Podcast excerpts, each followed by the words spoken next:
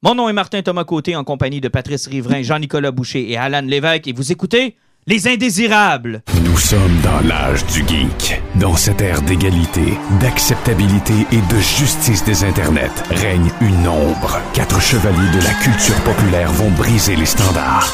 Nul ne sera à l'abri de leurs opinions. En tout temps, en tout lieu, les injustes.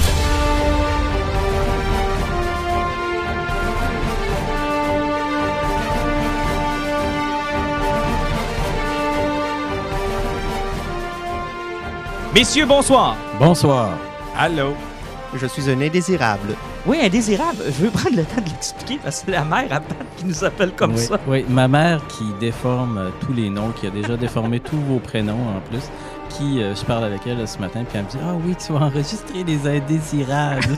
Et là, je suis parti à rire, puis je me suis dit qu'il fallait absolument qu'on l'incorpore. Ben, c'est un- c'est une bonne histoire parce que si jamais un de nous quatre quitte avec le nom Les Injustes puis décide d'être mange-merde puis de mettre un, un copyright dessus, ben à la limite, on pourra repartir sur Les Indésirables. avoir une espèce de, de deuxième track pour se repartir. C'est une bonne idée. On a déjà une fan. On a des- Ouais, ouais, ouais. En plus, on part avec une fan, ce qui est Mais c'est déjà. quand même une fan de 88 ans. là. Mais faut le dire. Mais Ouais. Anne euh, est contente de t'entendre, évidemment, mais elle comprend-tu tout ce qu'on. euh, Non.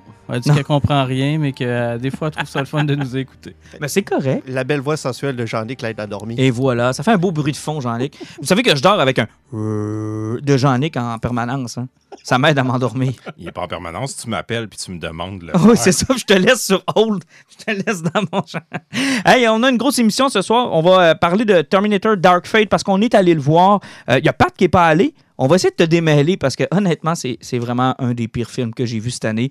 Euh, heureusement que Jurassic World Dark euh, Fallen Kingdom n'était pas la même année parce que honnêtement, je m'en serais probablement pas remis. là. Euh, on y reviendra. On va parler aussi de l'inquiétante absence documentaire qu'on a eu la chance de visionner au caveau hier. Jean-Nic, Alan, d'ailleurs, je vais les remercier. On a été bien reçus. C'était une belle place. C'est toujours sympathique d'aller prendre une bière là, toujours agréable. Tout à fait. C'était une belle place, une belle représentation. C'est que non, c'est une Belle, belle, place, expérience. ouais, ouais, une belle expérience, puis une belle place de diffusion. Tu sais, quand tu as, des trucs que tu sais que tu rempliras pas le, thé- le- le- le palais municipal ou ben, que tu rempliras pas euh, le théâtre Banque nationale, ben, tu as des endroits comme le caveau euh, qui permettent de, diffuser des trucs qu'on verrait pas ailleurs. Tu sais, surtout dans une région comme la nôtre, c'est pas toujours euh, facile d'avoir accès à certains trucs. Donc, c'est le fun d'avoir une place comme ça. On en reparlera. On a aussi une portion télé dont on va parler, nos poisons habituels, mais on va commencer avec Terminator Dark Fate qu'on est allé voir. Bon, là, Pat, on va commencer par le début, OK? Ben, on- Ouais, mais garde, je suis pas fou, euh, là. Je vais essayer de on- comprendre. On va commencer par la base. C'est un film qui est réalisé par Tim Miller, le Euh, gars, le qui gars est- de- de Deadpool. C'est que je dirais qu'en partant au niveau action, on voit où ce que ça s'en va. Ouais, mais un peu trop. On y reviendra d'ailleurs. Effectivement, mais tu sais, c'est- au moins, ça, ça met la base. Ouais, effectivement. Euh, sinon, euh, si on commence par le début, là, elle- on s'excuse, mais on enregistre avec le chat et le chat est une peste ce soir. Le Il est en train de cinquième, dévorer le cellulaire. le cinquième indésirable, il est quelque Ah. chose. Écoute, d'habitude, le chat vient enregistrer avec nous. Il se couche sur mon lit, on n'entend pas parler de la soirée. Mais là, ce soir, il a décidé qu'il faisait partie de l'équipe. Il tente il de se- voulait, il veut tout mordre. Ah là là, il essaye de tout les manger. là. Les affaires à la Je l'ai probablement pas assez nourri. là. Je sais pas ce qui se passe. Mais pour te donner une idée, euh, pour faire le lien avec Terminator 2, et je pense que même moi puis euh, Jean-Nic, on était assis un côté de l'autre, on a été surpris par la première scène. C'est bien simple. Tu as Linda Hamilton qui, euh, grâce à la technologie de, de DH, là, on a une Linda Hamilton quelques mois ou peut-être même une ou deux années après les événements de Terminator 2 qui, sont- qui est dans le sud avec Edward Furlong qui est un flot de 14 ans encore. Là. Je sais pas comment ils ont réussi ça, mais garde, félicitations. C'était, honnêtement, en passant, c'était vraiment bien fait. Là. Ouais, et ça, c'était super beau. C'était hallucinant. Pour vrai, là? Ah, dans Ouais. le, dans Ouais, le ouais, DH que j'ai vu. La meilleure scène du film. c'est. euh, Moi, ça m'a jeté à terre. Là. Linda Hamilton, elle était très, très réussie. Là. J'avais vraiment l'impression que. En fait, au début, Jean-Nic, c'est quoi que tu m'as dit? J'ai dit, est plus belle en DH qu'elle était à cette époque. Non, l'autre chose que tu m'as dit. Quand tu m'as dit, je pense que c'est une scène. On s'est demandé si c'était pas une scène qui avait été Ouais, qui avait récupérée. tourné à l'époque, ouais, qui ont décidé Ah, d'utiliser ça pour se le peut. film. On s'était. Mais non, ça se Ben peut pas à cause non, des événements qui arrivent. Parce que tu as un Terminator très moins bien réussi d'ailleurs, de en The Age de Arnold Schwarzenegger qui arrive. Ben, il est quand même moins pire que ça du quatrième film. Oui, il est moins pire que Salvation. Il arrive, tire Edward Furlong, tire John Connor. John Connor est mort et le film commence comme ça. Et ce qu'on apprend, la théorie que le film amène, c'est que Skynet a envoyé des Terminators, mais genre sans arrêt. Il a continué à en envoyer. Il en envoyait sans arrêt. En, se demandant, tu sais, quand il a envoyé le T-1000, il s'est pas dit c'est ma seule chance. Il en a envoyé plein d'autres à différents moments dans le temps. Fait que de 92 jusqu'à aujourd'hui, il y a des Terminators qui arrivent. Une fois de temps en temps. Comme un bug de système? Ben, comme en fait, il a juste parachuté une coupole de Terminator pour pas manquer sa chance. C'est ce qu'on comprend. C'est qu'il y en- il y en a plusieurs. Je ne suis pas mêlé. Là. Ben, exactement, c'est parce que lui, ce qu'il a fait, c'est qu'il a, il a fait un planning, c'est que possiblement dans la même journée, il a envoyé 20 Terminators à 20 dates différentes. Exactement. Puis là, elle, le temps qu'elle rattrape ces 20 dates-là, ben, il y en a toujours un qui arrive à un moment donné. Mais de par les événements de Terminator 2, Skynet n'existe plus. Effectivement, c'est là qu'arrive l'aberration où ce que le, le rêve neuf, le nouveau, le nouveau chasseur arrive. Et là, lui, c'est pas un Terminator envoyé par Skynet, il est envoyé par. Légion. Et Légion, c'est Skynet. Mais c'est pas Skynet. Mais c'est pas Skynet. C'est comme une évolution de Skynet? Non, Ben, C'est comme. Même pas? c'est son c'est que la- cousin, mais c'est- pas. C'est comme la timeline a été changée par les événements du 2, mais c'est arrivé pareil, sauf que là, on a eu besoin de. Comment tu l'appelles, l'appareil Gina Davis? Là? L'appareil de Gina Davis pour recaster le, le- le- le Terminator 2 au grand complet. Fait que ce qu'on a fait, dans le fond, c'est on a effacé tout ce qui s'est passé, on l'a refait, mais avec des filles. Donc, c'est la même prémisse. là. Au lieu de Kyle Reese, t'as euh, Mackenzie Davis. Claire. C'est Grace. Grace. Grace, ouais, qui Grace. arrive là. Au lieu de John Connor, c'est une petite fille dont on se souvient même plus du nom tellement qu'on s'en calisse. Et t'as le T-1000 qui est remplacé par euh, Gabriel Luna qui euh, fait un Terminator méchant. Qui fait un rêve neuf, mais pas rien que ça, c'est que le, le film s'est tellement pas réinventé que le personnage de Grace, c'est le même personnage qu'il y avait dans Salvation à peu près. C'est juste qu'elle sait que c'est humain, mais c'est une cyborg. Donc, euh, quand un humain est, trop, est en train de mourir au combat, il peut accepter un programme où ce qui se fait NNC, ce qui fait qu'il devient un cyborg qui est capable de combattre les Terminators, mais pendant que- quelques minutes, parce que son système va overheater, puis ça, ça risque de la tuer. Et ça, c'est le point fort du film. Moi, je trouve que le personnage de Mackenzie Davis fonctionne. Parce qu'au moins, ils nous l'ont expliqué. Puis ce qui n'a pas été le cas de Salvation. Tu me disais la petite mexicaine qui est le personnage Mhm. principal dont on oublie le nom. Je suis d'accord et non parce que moi je la trouve aussi, sinon plus attachante que John Connor. Oui, mais c'est le même, là. C'est le même personnage. exactement, c'est le même nouveau, personnage. là. Mais au niveau du casting, au niveau de comment les personnages jouent, ce qu'ils ont à faire, c'est une belle réussite. Il y a personne Ben là, qui est mal là. casté Moi, je suis dans plus- ce film-là. Moi, je suis pas mal plus d'accord avec Alan qui me parlait de la petite fille et de son inspiration. Là. Mais tu sais, c'est parce que ce qui arrive, c'est que la façon qu'ils ont présenté ça, de la fa- tu en plus, le même le fait de la... Regardez, quand on parlait du logiciel de Gina Davis qui est embarqué, c'est que le film commence, puis tu as la préface, mais quand le film commence, le film est en espagnol parce que ça se passe au Mexique, puis les 20 premières minutes, t'es lié au grand complet. Ça fait que là, tu vois qu'ils veulent nous sortir du côté américain pour faire regarder les, Me- les Mexicains, on les aime aussi. Là, tu fais comme... Il amène de l'actualité à Il y a même l'intérieur de l'actualité. Puis là, pas juste ça, c'est que la petite fille travaille dans une usine d'auto, puis les humains sont remplacés par des machines. Pour faire un lien avec les machines, on va parler de ça un jour. Mais c'est-tu vraiment d'actualité au Mexique? Les, les gens n'ont pas de conditions de travail, vraiment. Tu sais, c'est... c'est- En fait, ça a clairement le potentiel d'être un beau message social, d'être une ouverture sur quelque chose de plus gros que le film voudrait nous dire. Mais ça aboutit sur. Ben, rien. non, non, attendez, je Et on écoute. a un bon deux heures dans le film qui est dédié à ça, des moments où tu as vraiment l'impression que le réalisateur, tu te dis, je pense qu'il cherche à nous dire ou de parler d'un problème en ce moment, et ça ne débouche sur Ouais, rien. mais c'est parce que le problème, c'est que le problème qu'il veut nous adresser n'existe presque Mais- plus mais dans l'actualité ça. d'aujourd'hui. Effectivement, dans l'actualité. Ça n'existe plus, ça. Puis même plus tard dans le film, à cause qu'il y a des Mexicains, il faut qu'ils partent aux États-Unis, ils vont nous parler du foutu mur. Oui. C'est toutes ces réalités-là qui nous emmènent. Puis aussi, la preuve qu'on voit qu'ils ont comme travaillé le, le film pour, pour l'inclusion totale. Même le fait, là, si on y pense, Légion. Ça vient de où, Légion? Ça vient du diable. C'est La religion catholique. c'est la religion catholique, c'est Ouais. l'Apocalypse. Je suis Ouais, Légion. Je suis Légion, ouais. C'est l'Apocalypse. Ah oui, c'est un ils, peu ont, ça. ils ont vraiment inclus, en plus, la religion là-dedans, c'est que Puis, t- mais tu sais, quand on parle du message social, parce que probablement qu'à une certaine ben, pas probablement, c'était ça, à une certaine époque, quand on, remonte en 1984, on remonte au début des années 90, l'une des grosses préoccupations, c'est les machines vont nous remplacer, les machines Ouais. vont nous dépasser. Puis, c'est effectivement, c'est encore une menace aujourd'hui, mais dans l'actualité, ce n'est plus de ça dont on parle. Surtout dans un contexte de pénurie de main-d'œuvre comme on vit actuellement en, en Amérique du Nord, on, on parle plus d'automatisation, puis au contraire, on en a besoin, puis c'est pas parce Ouais. qu'ils vont nous remplacer, c'est parce qu'on en a besoin. Puis il y a comme. C'est particulièrement maladroit du fait que tu as l'impression que le film, ils ont essayé de faire un Force Awakens.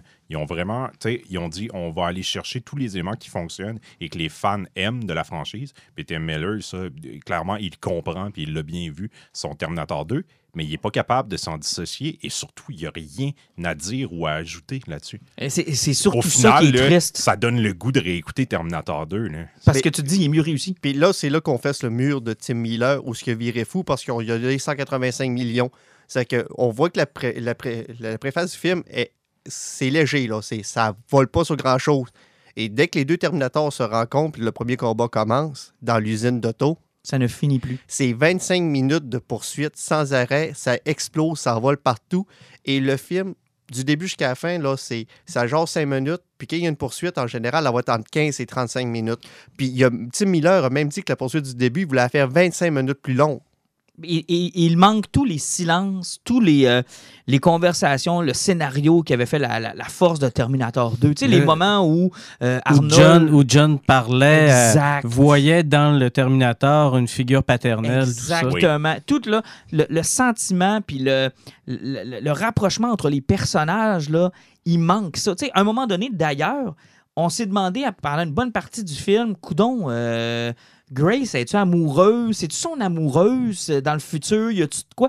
Et c'était tellement pas clair pour finalement avoir une scène de flashback qui, en passant dans Terminator 2, on n'a jamais eu besoin de ça pour comprendre que Connor voyait le Terminator comme le père qu'il n'avait jamais Ouais, eu exactement. la façon dont il devenait un leader au fur et à mesure que le film avançait. sais, Même Sarah Connor voyait que c'était la vraie figure paternelle dont il Ben, avait toujours eu besoin. Exact. Et dans le cas de Grace, c'est qu'il a fallu qu'il nous l'explique parce que c'était trop ambigu.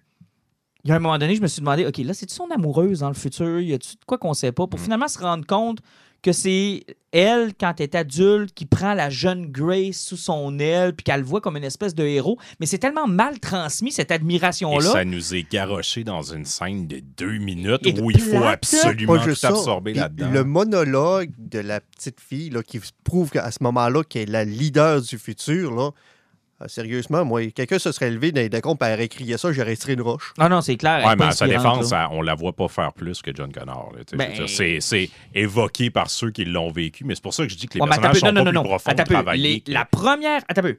J'ai un contre-argument là-dessus. La première image que tu vois de Connor dans Terminator 2, il est aux commandes, entouré de soldats qui vont le voir et qui le respectent. Oui, Ils tout lui à font fait. son salut. Il prend ses longues vues. Ouais. Il regarde le combat avec ses subalternes qui sont un peu plus bas que lui. Oui, on il le est voit dans comme un une leader. position de Ben, leader. Grace, elle a eu une belle scène aussi où on la voit sauver un des caporales avant qu'on voit comment elle est devenue robot. Tu sais, je veux dire, Même- même ce là. côté-là, je suis pas prêt à dire que les personnages sont Yo. moins bien travaillés Même dans Ouais, mais T2. minute, là. Ça Hey, repose c'est pas là-dessus, Terminator. Tellement confondant, votre, votre histoire.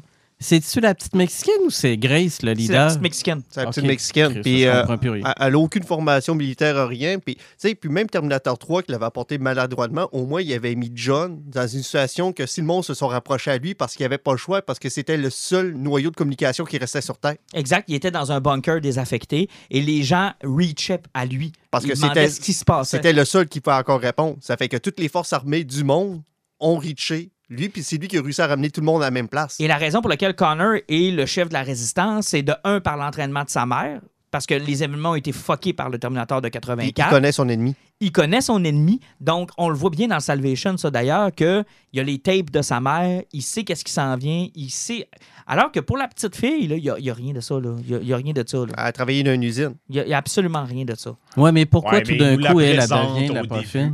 On nous la présente au début du film. On voit que c'est elle qui gère la famille, malgré que ça soit la plus jeune. C'est elle qui dit à son père, à faire les lunchs. Tu sais, je veux dire, le, le travail des Ok, tu personnages. gagnes puis une nous guerre en faisant des lunchs. Tu gagnes une guerre en faisant des lunchs. faut quand même pas être de mauvaise foi. Non, non, dire, non, mais pas- pas au mal niveau de. Légion, là, Ouais. pourquoi est-ce que Légion, tout d'un coup, il dit Toi, ma petite Chris, je vais te battre Parce que c'est elle la leader Parce que c'est elle qui devient comme l'idée de la résistance. Parce que c'est elle qui elle fait que les hommes se lèvent. C'est ça. Elle joue le rôle que John Connor a joué Mm, lorsque Skynet prend possession. euh. En fait, euh, Légion attaque exactement de la même façon que Skynet. Ouais. Ça, ça réinvente rien. Ça, Ça, fait rien change absolument rien. C'est Légion qui pète une coche contre Dora l'exploratrice. Et maintenant, si tu te poses la question, mais comment Arnold Schwarzenegger fit là-dedans? C'est plutôt simple. Terminator, là, mais T800 s'appelle maintenant Carl, puis euh, c'est un, Un vendeur de draps. un vendeur de draps. c'est- un genre de menuisier. Là. Euh, ce qui fait que quand un T800 a fini sa mission, là, ben, à place de s'auto-détruire ou de euh, prendre sa retraite tout simplement, ben, il ne sait plus quoi faire, puis il vit une vie normale, puis il, Il se devient marie. libre. Il devient libre, puis c'est qu'il se marie, puis euh, ils fondent une famille. OK, puis tout le protocole euh, de, de, de, de, de tueur, puis tout. Mais là, attention, là, je te ramène à Terminator 2. Ouais, ouais, mais lui, Dans il a Terminator ré- 2, reprogrammé. là. Exactement. Il, il y avait une scène qui avait été enlevée du film, si tu te rappelles bien, Pat, qui avait été mis dans Mhm. la- l'édition euh, Extended, Ouais, ouais. où il explique à John que son, son processeur est fait pour apprendre, mais que quand Skynet envoie un Terminator Il est dans le barré. passé, il est barré. Ouais. Et ils font une opération. D'ailleurs, c'est un des premiers moments où Connor a l'air d'un leader parce qu'il dit à sa mère on a besoin, tu détruiras pas sa puce, puis on va le reprogrammer, puis on va s'en servir. Ils prennent la puce, puis ils la switch de bord, ou je sais pas trop ce qu'ils font, puis il fait en sorte que à partir de ce moment-là, il peut se mettre à apprendre. De ce que je comprends de Terminator Dark Fate, c'est que du moment que sa mission est réussie, tout le protocole de Skynet s'en va. Il devient sans but. Mais en plus, on est confronté à Skynet n'existe plus. Donc, il n'y a plus de lien, il n'y a, plus de lien avec- il n'y a plus de mission. Ça se passe quand, là, le Terminator? 2019. OK, mais ce que je... Tu sais, il, il- il a fondu, lui, ce Terminator-là. Non, non, là, c'est un autre Terminator. C'est celui qui a tué. John Connor au début, lui. Tu sais, quand on te dit que le film ouvre avec le Terminator qui tire John Connor, c'est de là l'explication que en- Skynet en a envoyé En plusieurs. 94, il y en a un autre qui est arrivé, puis lui, il a réussi Lui, il a tuer réussi. John Puis Connor. lui, en, en ayant une vie, puis en, en élevant un enfant, il a compris que ce que se fait à John, c'était pas correct. Ce qui fait qu'à chaque fois qu'un nouveau Terminator, un nouveau T800 arrive, lui, il sent le feedback du voyage dans le temps dans son système informatique, puis il envoie les coordonnées à Sarah Connor qui chasse les Terminators. en disant Ah, pour John. Fait que Sarah a passé les 20-30 dernières années à recevoir des mémos d'un Terminator qu'elle qu'elle connaît pas, qui a tué son fils, sur l'arrivée de d'autres Terminators. Fait qu'elle a passé genre les 30 dernières années à tuer des Terminators. C'est ce qui explique pourquoi elle arrive au moment où Gabriel Luna euh, arrive aussi. Parce qu'il a envoyé les coordonnées. Tu comprends-tu comment on est dans un fucking mess, là? OK. Puis Ça. ça. veut dire que ça efface tout le reste. là. Ça efface tout le reste. Les autres Fait que là, Carl devient leur ami. Puis Carl, ben, ça explique pourquoi il est rendu vieux, parce qu'on sait que tout le métabolisme qui en- entoure le, le- le- le Ben, squelette, L'épiderme c'est c'est de l'humain. là. Ouais. C'est de l'humain, puis c'est fait pour passer incognito. Euh, bon, maintenant, vous pourrez toujours avoir l'argumentation pourquoi Skynet a décidé de prendre un gros Allemand bodybuilder pour passer incognito dans une foule, là, Ouais, mais il y en a plein. avec un gros. accent ultra autrichien. Mais ça, c'est une autre histoire. Puis sa mission, c'est supposé être de tuer quelqu'un, là. Ouais. Pas genre fonder une famille Non, pendant je- 10 ans. Puis à un moment donné, faire comme Ah, c'est vrai, fallait que j'aille tuer John Mais moi, Connor. moi, quand Tu sais, je veux même, dire, là, ça, euh, ça explique Mais- les raisons. Ouais, mais comment il fait pour fonder une famille? Un? Ben, ils font pas de famille. Il a, fa- il a- il a- il a rencontré une femme qui était possiblement battue, puis il a remplacé la figure paternelle. OK. Puis un elle, autre. elle, s'est jamais rendu compte que son matelas renfonçait de 6 pouces qu'elle se couche à côté. T'as peut-être jamais essayé de le tasser quand. euh, Ah, jamais flatté Arnold. Ouais. Puis elle a jamais remarqué la du char écrasé aussi qui est Puis embarqué. ils ont jamais fait l'amour, fait qu'il a pas vu son, son robot pénis. Mais en fait, euh, ben ça, c'est toi qui l'as. qui- tout- il Ben, il toujours- avoir un robot faut- pénis, j'imagine. t'en parles de toute façon. Mais non, mais n'empêche que, tu sais, ils ont pas eu de sexe. oui. On a tous Mais- déjà fait un collier un robot. Bon. Mais, mais tu comprends où est-ce qu'on est, là? C'est là qu'on est, là, dans l'histoire. OK, puis il sert à rien d'autre. Il sert à aller. à, à les aider au combat, puis là, ça amène toutes les séquences d'action du film. Parce que les séquences d'action, les, les personnages sont capables de sauter aussi haut puis faire autant de pirouettes que Deadpool. En fait, ce qui est fabuleux, et ça, c'est la scène qui, moi, m'a fait décrocher personnellement, parce que j'achetais le film, malgré l'espagnol, malgré le fait que ça avait l'air d'un rehash, en me disant, ça peut être un Force Awakens. Parce que, on va se le dire, moi, j'ai aimé Force Awakens, puis Abrams, je trouve que, effectivement, c'est un- c'est une copie d'épisode 4, je suis pas cave à temps plein. Non, non, non. Mais il l'a bien fait. C'était bon, Force Awakens. Il l'a bien fait. Là, je me suis dit, je vais lui donner cette chance-là. Et moi, j'ai décroché au moment où, et là, je te niaise pas, Pat, la bagarre se commence dans un aéroport, ça se poursuit dans l'avion, Ah oui, les avions qui se rentrent dedans. hein. il y a deux avions qui se rentrent termine dedans. sous l'eau. Il y a- il y a deux avions qui se rentrent dedans comme deux chars. Ils sont en apesanteur, puis ils continuent de se six battre. minutes au moins. con- oui, il continue de se battre. D'ailleurs, le, le Terminator sort de son avion, là, puis il pogne pas dans le vent, lui. Lui, il sort de son avion, puis il rembarque dans l'autre avion sans aucun problème. Mais Ouais, mais tu sais, il doit être aimanté. il y, a, il y a tellement de choses aussi. Rien que le fait qu'il était d'un avion cargo, là, puis à un moment donné, la porte d'en arrière est ouverte, l'avion cargo. Même la petite fille, qui c'est la première fois de sa vie qu'il est dans un avion, là, hein, pendant que l'avion est à 10 000 pieds d'altitude, tout le monde marche à la porte qui est ouverte comme si rien n'était, puis il regarde en bas. Non, non, c'est. Même les militaires entraînés ne font pas ça. C'est c'est catastrophique. Là, ils se battent pendant qu'ils sont en apesanteur. Après ça, l'avion redescend. Là, tu te dis, mais ça va arrêter là. Là, ils se mettent dans un Jeep qui est à l'intérieur de l'avion cargo. Un genre de Hummer, là, un genre de truck militaire. Le truck militaire sort de l'avion. Fait que là, l'avion passe à côté du truck sans jamais le pogner. Puis là, tu bon, il est tombé le truc ou il est. Ouais, il est oh, parachuté. sorti, il est parachuté. ils sont Là, dedans. Là. Il ouvre les parachutes pendant qu'ils sont dans le truck. Mais j'ai pas fini, là. Le truck atterrit sur un barrage. Hey, T'oublies de dire que l'avion passe à trois pieds Oui, des oui, ça, parachutes, il n'y a dit, pas de souffle devant. Là. Tout, Il y a tout rien. est- tout va bien. Tu sais, juste pour montrer que l'avion est parti. Il atterrit sur le barrage, à, tu sais, genre euh, la moitié dans le vide, l'autre moitié à terre. Il tombe en bas du barrage, dans l'eau, avec un courant incroyable. Ils descendent jusque dans le fond de l'eau. Ils continuent de se battre dans le fond de l'eau. Et là, la pression d'eau est ils assez. ressortent sur le bord d'une rivière. Mais pas qui juste ça, être Pat. à Juste pour Chipcha, donner. là. Et quand, quand ils sont en dessous de l'eau, là, le courant est assez fort pour faire, faire des, des tonneaux au, hum- au Hummer qui vient en dessous de l'eau. Puis les autres tirent des balles à travers de la vitre pour faire envoler le RF9. Et les vitres n'éclatent jamais. Les balles passent bord en bord. Ça fait fuir le, le robot.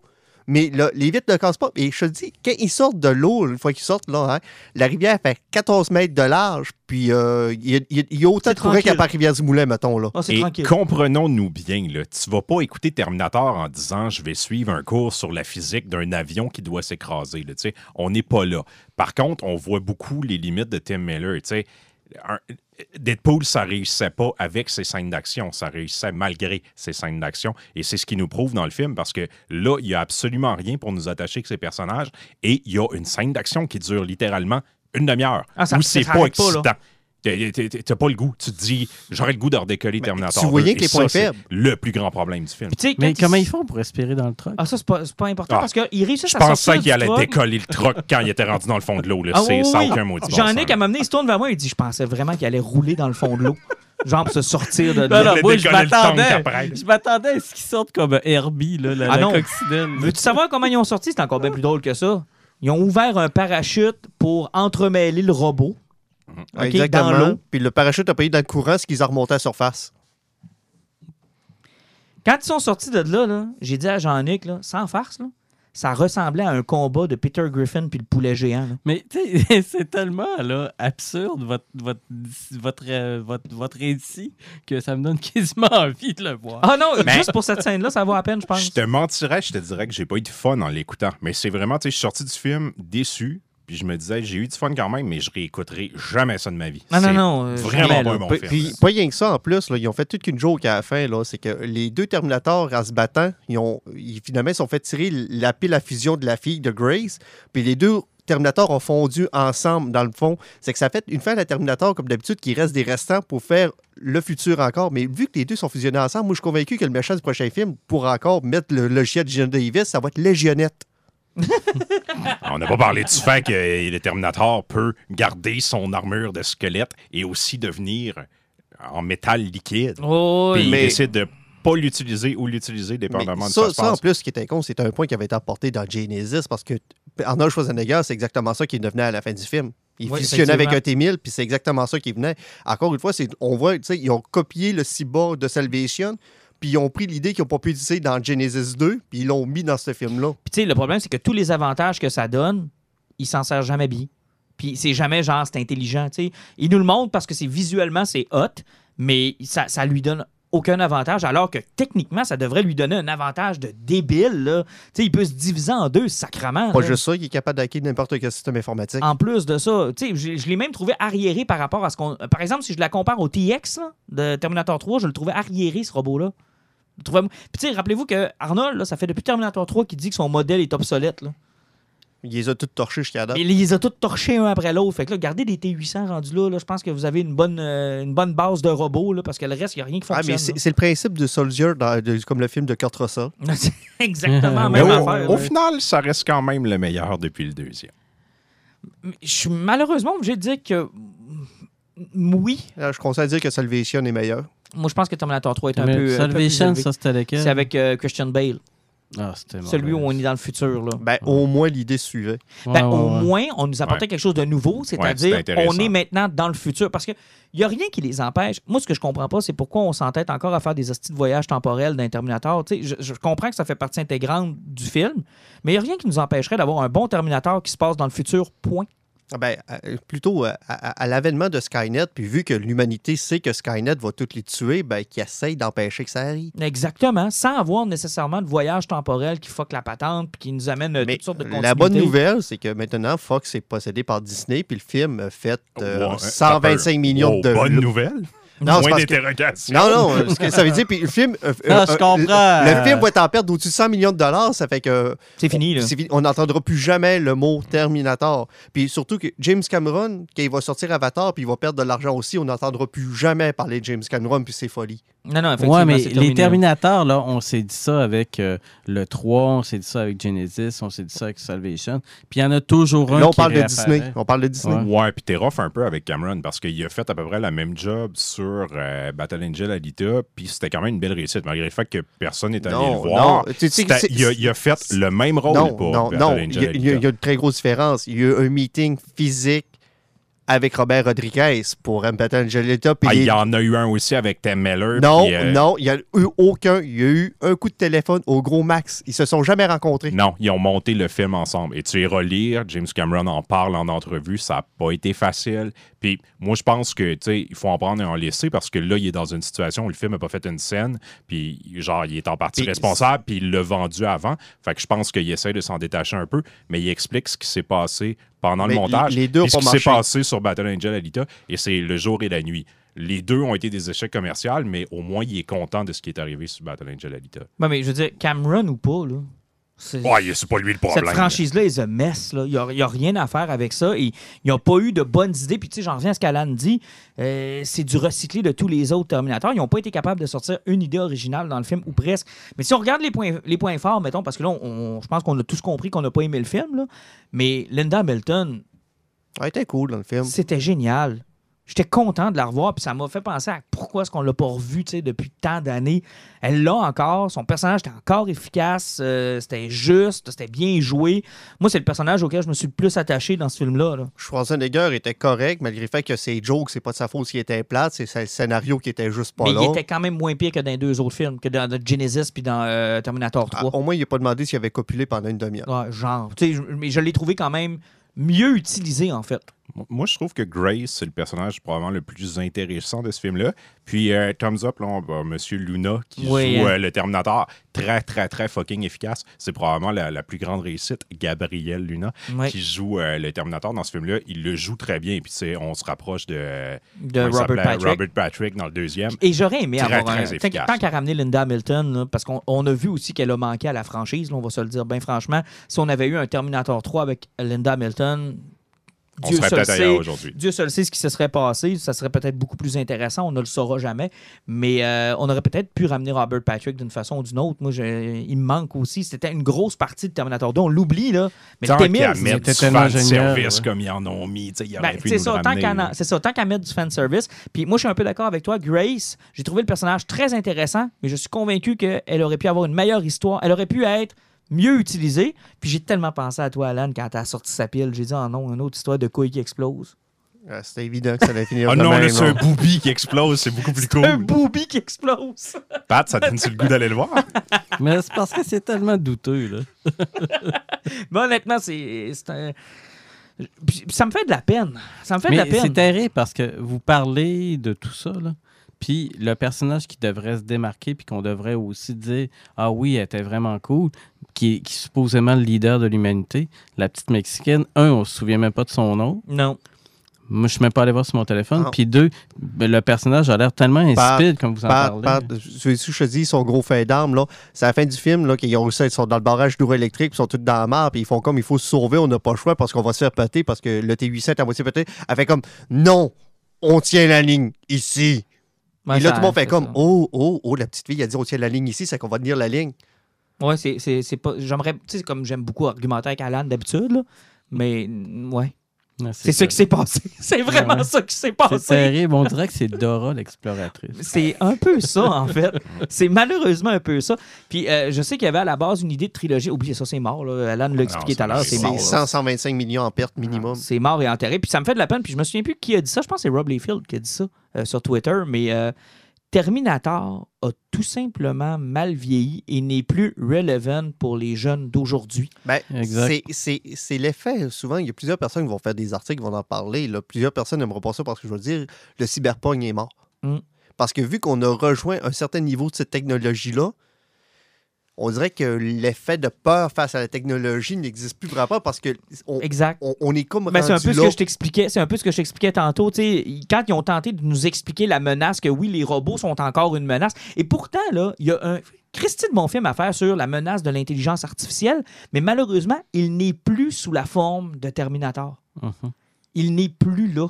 Il est plus sous la forme de Ex Machina, Ouais. qui est Oui, un absolument. excellent film. Ben, Moi, dans ma tête, Ex c'est Machina, une- c'est la suite logique de Terminator. Exactement. Puis je pense que, je sais pas si c'est sur Prime ou sur Netflix, là, il y a un film russe aussi où, euh, je je sais pas c'est quoi le nom, où un gars euh, bon, euh, achète un robot de plaisir Mhm. et elle se révèle être quelque chose de beaucoup plus dangereux de ce que ce qui s'attendait. Puis là, tout le monde capote parce qu'il pense que- qu'il y a une menace. Le deuxième Un point aussi, c'est que à- Ouais, à- un robot de avec la technologie maintenant, ils sont pas rien avec les Facebook, les Google, Ouais, les Apple. parce que on, là. on, on est plus proche de Big Brother de 1984 Exact. qu'une attaque de robot parce que c'est nos informations personnelles qui sont volées pour nous contrôler. Exact. Mhm. Puis c'est tellement vrai ce que tu dis parce que dans le fond, c'est les, les réseaux sociaux qui sont devenus le Skynet. Ben Tu oui. sais, Skynet, nous, on pensait à du militaire, on pensait à de la prise de pouvoir, on pensait à... Dans ces années-là, c'était ça. Mais aujourd'hui, c'est plus relevant. Ouais. La force de ces œuvres-là, c'était de nous faire réfléchir par rapport aux technologies qui nous entourent, mais ces technologies-là nous ont rattrapés, puis ils sont rendus plus loin que ce que ces Puis ils films-là ont surtout pas pris évoquaient. le tournant que ces gens-là nous ont dit qu'elle allait prendre. Non. Puis c'est peut-être grâce Du à leur travail d'ailleurs que ça s'est peut-être pas rendu où est-ce qu'eux le voyaient parce que ces films-là ont servi d'avertissement aussi sur notre, euh, notre, notre liaison avec la technologie, sur notre euh, comment est-ce qu'on on vit par rapport à ça. Puis ça a influencé les gens. Là. Pour terminer, c'est vraiment incroyable parce que les Field parlent à la fois de Terminator et de son dessin à lui. Hein? Rob Liefeld disait, tu sais, Terminator n'est plus Ouais, ouais, ouais, ouais. relevant. Ah, lui aussi. il, parle, il parle aussi de son dessin en même temps. Pauvre petit Rob. Tout le monde s'attaque à Rob. Mais c'est parce qu'il avait raison, parce qu'il disait, il disait que son fils, dans une conversation avec lui, lui avait dit, tu sais, pas dans tous les films que tu m'as fait écouter, Terminator, ça, ça t'a jamais popé en pleine. Tu sais, on l'a juste jamais écouté. Puis on en a juste jamais reparlé. Comme si ce film-là était condamné à une certaine époque. Puis c'est vrai que quand tu regardes les jeunes, puis que tu leur parles de Terminator, ils ont tous vu, oui, le 2, peut- pas tous ont vu le 1, puis ils ont tous pas le goût d'en voir d'autres. Et c'est drôle, hein?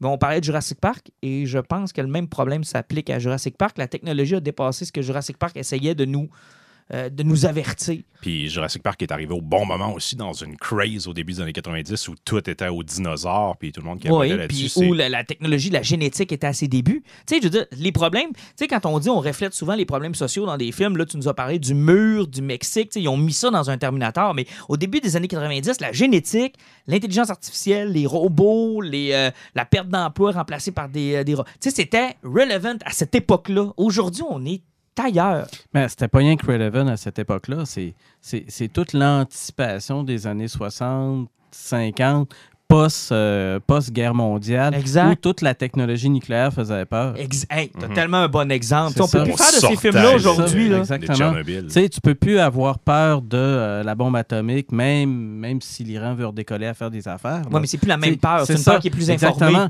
Parce que là, on est, tu sais, on peut encore faire des films de, de, de, de- de trucs dans l'espace parce que c'est une technologie. C'est c'est comme encore un lieu qu'on n'a pas atteint. Et James Bond a eu le même problème. C'est ça, quand exactement. il n'y avait plus d'ennemis pour James Bond. Tu sais, quand on, on, on pourrait plus faire un film de James Bond contre les Russes, là. Ça, ça tiendrait plus autant que ça tenait au début des années 60-70.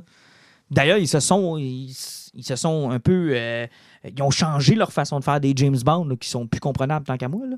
Mais euh, écoute, c'est complexe. Les agendas politiques bougent beaucoup trop rapidement pour qu'un film soit capable de construire un ennemi qui va être relevant. Exactement. Donc, euh, c'est c'est un peu, je pense, le, ce qu'on peut retenir de Terminator, c'est que c'est un film qui appartient malheureusement ou heureusement dans certains cas aux années 80-90. Ouais, à une autre époque. À une autre Ouais, époque. une autre époque. Mais ça, c'est, ça prouve encore qu'au moins peut-être qu'on est sur le déclin là, du- de la nostalgie puis des reboots à tout ça. À un moment donné, ça va finir par arrêter. Parce Ben là, que... les gériatriques aussi, à un moment donné, tu sais, Linda Hamilton, je l'aime beaucoup, j'ai aimé sa performance, mais elle et Arnold, les deux dans le film d'action, là, tu sais, je veux dire, on- sont où nos nouveaux Arnold puis nos nouveaux Linda Hamilton? C'est là qu'on devrait être rendu. C'est le même problème avec Star Wars, en fait, là, qui je trouve ont bien réussi en mettant sur la ligne de côté les Mark Hamill, Harrison Ford et Carrie Fisher. On les a mis sur la ligne de côté, mais ils sont là pareil. Puis il n'y a pas d'équivalent dans les années 70 ou 80.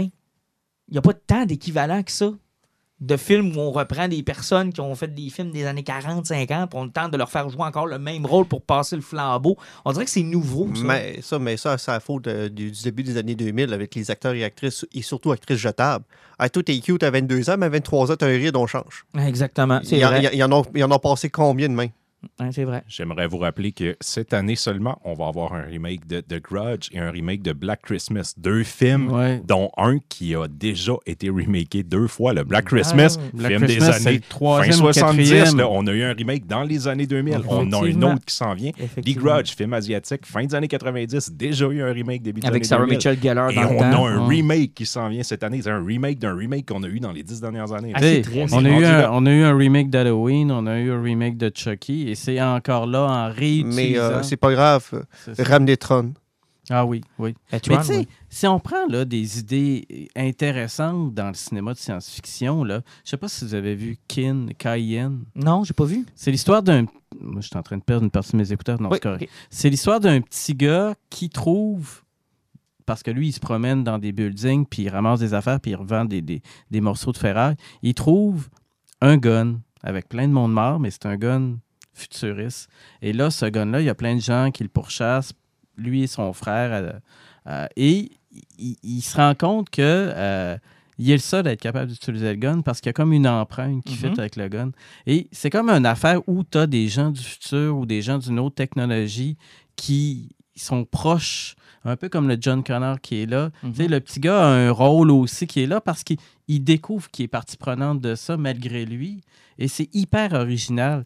Et à chaque fois que j'ai vu dernièrement un, euh, un film de science-fiction avec une idée intéressante, quelque chose de popé, c'est toujours, et ça je ne sais pas pourquoi, mais c'est toujours, toujours quelque part associé à, au- à l'acteur noir qui était dans le dernier euh, Rocky, le nouveau Rocky, là, Michael Euh, B. Jordan. Euh, oui, Michael B. B. Jordan, oui. Écoute, ce gars-là là, a l'air à être un méga geek là, parce qu'il est tout le temps soit producteur, soit il a un petit rôle de 5 Fait qu'il y a de quoi à suivre là. Il est tout le temps associé à différentes affaires.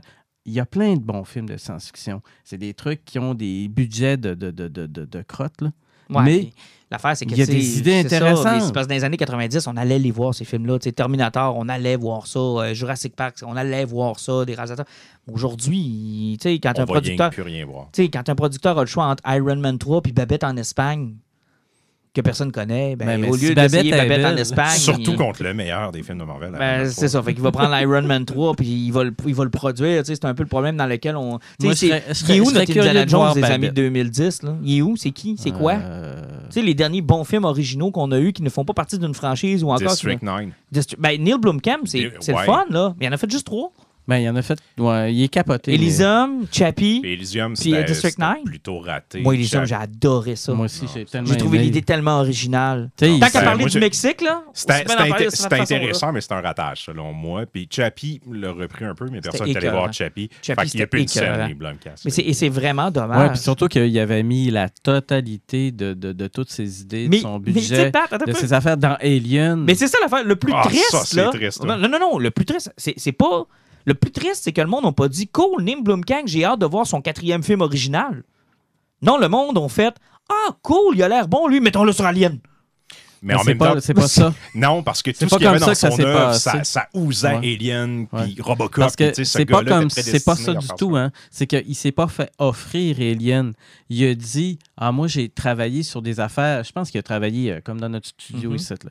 Il a travaillé dans une petite affaire chez eux. Il a montré des croquis, toutes sortes d'affaires. Et là, il a dit Ah, moi, ça, ça serait ça. Ouais, mais c'est triste, là. Ben, les, pro- les prochains projets de Blomkamp qu'on attendait, là, c'était des pro- c'était encore des retours à des franchises qui ont besoin de. de- Tu sais, Alien a le même problème que Terminator, là. Ah oui. Euh, on a parlé de Covenant, là. ouais, c'est l'enfer. Si vous êtes curieux, là, je ne sais pas si vous savez, mais Bloodcam, dans les, derniers a- dans les dernières années, là, il s'est parti une chaîne sur YouTube où il produit lui-même des courts-métrages de science-fiction, où il y a des budgets très, très, très limites, mais il, il travaille avec des équipes d'effets spéciaux. C'est vraiment, vraiment cool. Les films, ça, ça oscille entre 2 et 15 minutes. Et c'est vraiment, vraiment Ah, excellent. Il y en a qui sont plus faibles que d'autres, mais vous irez jeter un œil. C'est totalement gratuit. Lui, il produit ça sur sa chaîne. C'est comme Puis- Dust? Ben, c'est- oui, puis c'est comme si il- on dirait qu'il est retombé comme un jeune réalisateur qui veut Ah, se faire découvrir que- les studios. Parce que moi, ma blonde, elle est accrochée, là, elle arrête pas de m'envoyer des petits posts, là, des petits trucs. là. Elle est accrochée à une chaîne de courts-métrages de science-fiction qui utilise plein d'affaires. Puis elle m'a fait écouter l'autre jour un truc où c'est des drones tueurs. Tabarnouche. Ben garde, parlons-en. Ça, nous amène à notre prochain sujet. Euh, on est allé euh, au caveau euh, hier pour aller voir la, présentation du documentaire L'inquiétante absence de Félix Brassard et Amir Belkem, produit par Mathieu R. Grenier de MR Genre Productions. Euh, le titre du film, c'est L'inquiétante absence, évidemment en référence à l'inquiétante étrangeté, qui est un, qui est un style, qui est une façon de, de- de- dans l'horreur, qui est toujours... qui est Ben, toujours- pas juste ça. Rien que le logo du film, ils ont pris la un- fleur de lys puis ils l'ont transformé en Cthulhu. Exactement, ce qui est toujours intéressant. L'inquiétante étrangeté est un concept freudien qui nous parle de. T'as fini, drôle. Oui, oui, oui, il fallait que Parfait. tu t'emboîtes. Correct, merci. Et euh, effectivement, donc en référence, on appelait ça l'inquiétante absence. Le sujet du film, c'est, et là, je vous lance la question, pourquoi au Québec, on n'a pas de cinéma de genre? On n'est pas capable de faire des films de science-fiction, Ben, d'horreur, réponse- de western, de Il n'y a même pas de débat à avoir sur la question. La, la réponse est tellement simple que ça en est chiant. C'est juste parce qu'on a un cinéma subventionné qui, vit- dit, qui dit subvention dit gouvernement, qui dit gouvernement dit barème. Exactement. Puis qui sont euh, finalement, oui, financés par le gouvernement, mais aussi financés par un groupe de pairs. C'est eux qui décident des projets qui vont de l'avant. Et ce que je trouvais intéressant dans le documentaire, c'est cette tradition où, à la Révolution tranquille, on s'est dit, on va faire, nous, là, notre cinéma, la façon de se définir, ce qui va nous démarquer des autres, c'est qu'on va faire du cinéma d'auteur, du cinéma direct et du documentaire. Mais Et on s'est jamais remis en question. c'est la nouvelle identité québécoise. C'est celle-là où, ce que, justement, comme ils disent dans le documentaire, c'est celle-là qu'on a renié nos contes. Tout, tu sais, la- Notre mythologie. Notre mythologie, tu sais, tout notre côté bûcheron, là, on l'accepte en faisant des films une fois de temps en temps, mais c'est plus notre identité propre. Tu sais, le terroir, on l'accepte, mais c'est plus nous. Et en même temps, on a une espèce de réflexe colonisé, puis on prend beaucoup de cinéma français aussi qui a. Puis ça, on en a discuté avec les gars après le documentaire. Le cinéma français a un petit peu le même problème que nous. Mhm. on, on considère le cinéma comme euh, du cinéma d'auteur. Euh, les comédies vont être acceptées parce que c'est du cinéma grand public, mais tout ce qui est genré, c'est inexistant. On traite ça comme quelque chose de mineur. On est gêné par rapport à ça. Puis c'est un héritage qu'on a. Oui, vous avez raison. Puis c'est évoqué dans le documentaire. De, on a fait le ménage avec la Révolution tranquille. Et en même temps, on est incapacité un petit En peu fait, par euh, a- cette image-là. On a peur de se faire envahir par ce que les Américains font. On a peur de faire quelque chose qui ressemble à ce que les Américains font. Puis, tu sais, on est très latin. Moi, j'ai toujours dit qu'on. Un des meilleurs exemples, c'est qu'on est des, on est des Vikings latins. On vit dans le Nord, on devrait être fier de vivre dans le Nord, on devrait prendre avantage d'être dans le Nord, on devrait prendre avantage d'être à la fois britannique et à la fois français. On devrait être fort de tous ces apports-là et au contraire, on passe notre temps à chialer, à trouver que ça n'a pas d'allure, puis à, On a à gardé le pire des s'éloigner. deux. On a gardé le pire des deux. Tu as tellement une belle signification. Tu sais, euh, moi, quand je nous vois chialer après l'hiver, au lieu de se dire, tabarouette, il y a des pays qui, l'hiver, c'est un moteur économique pour eux autres, là, puis ils en sont fiers, puis ils ont des collets de fourrure, tabarnak, puis quand ils se promènent, ils sont... Nous autres, on passe six mois de temps à chialer, puis à trouver que c'est de la merde, puis à dire à tout le monde que c'est de la merde C'est la faute de l'entretien des routes. entre autres. Puis dans notre cinéma, c'est la même chose. Dès qu'on s'approche de ce que les Américains font, t'es un vendu, t'es euh, euh, colonisé, t'es en train de te faire envahir, t'es en train de perdre la map.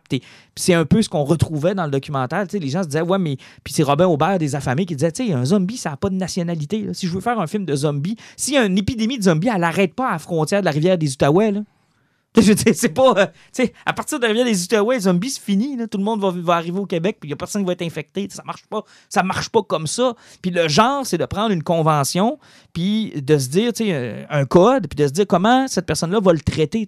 Moi, je suis curieux de savoir le code du film de zombie, comment les Québécois vont le traiter à partir de leur propre expérience puis de leur propre culture. C'est quoi un film de zombie québécois?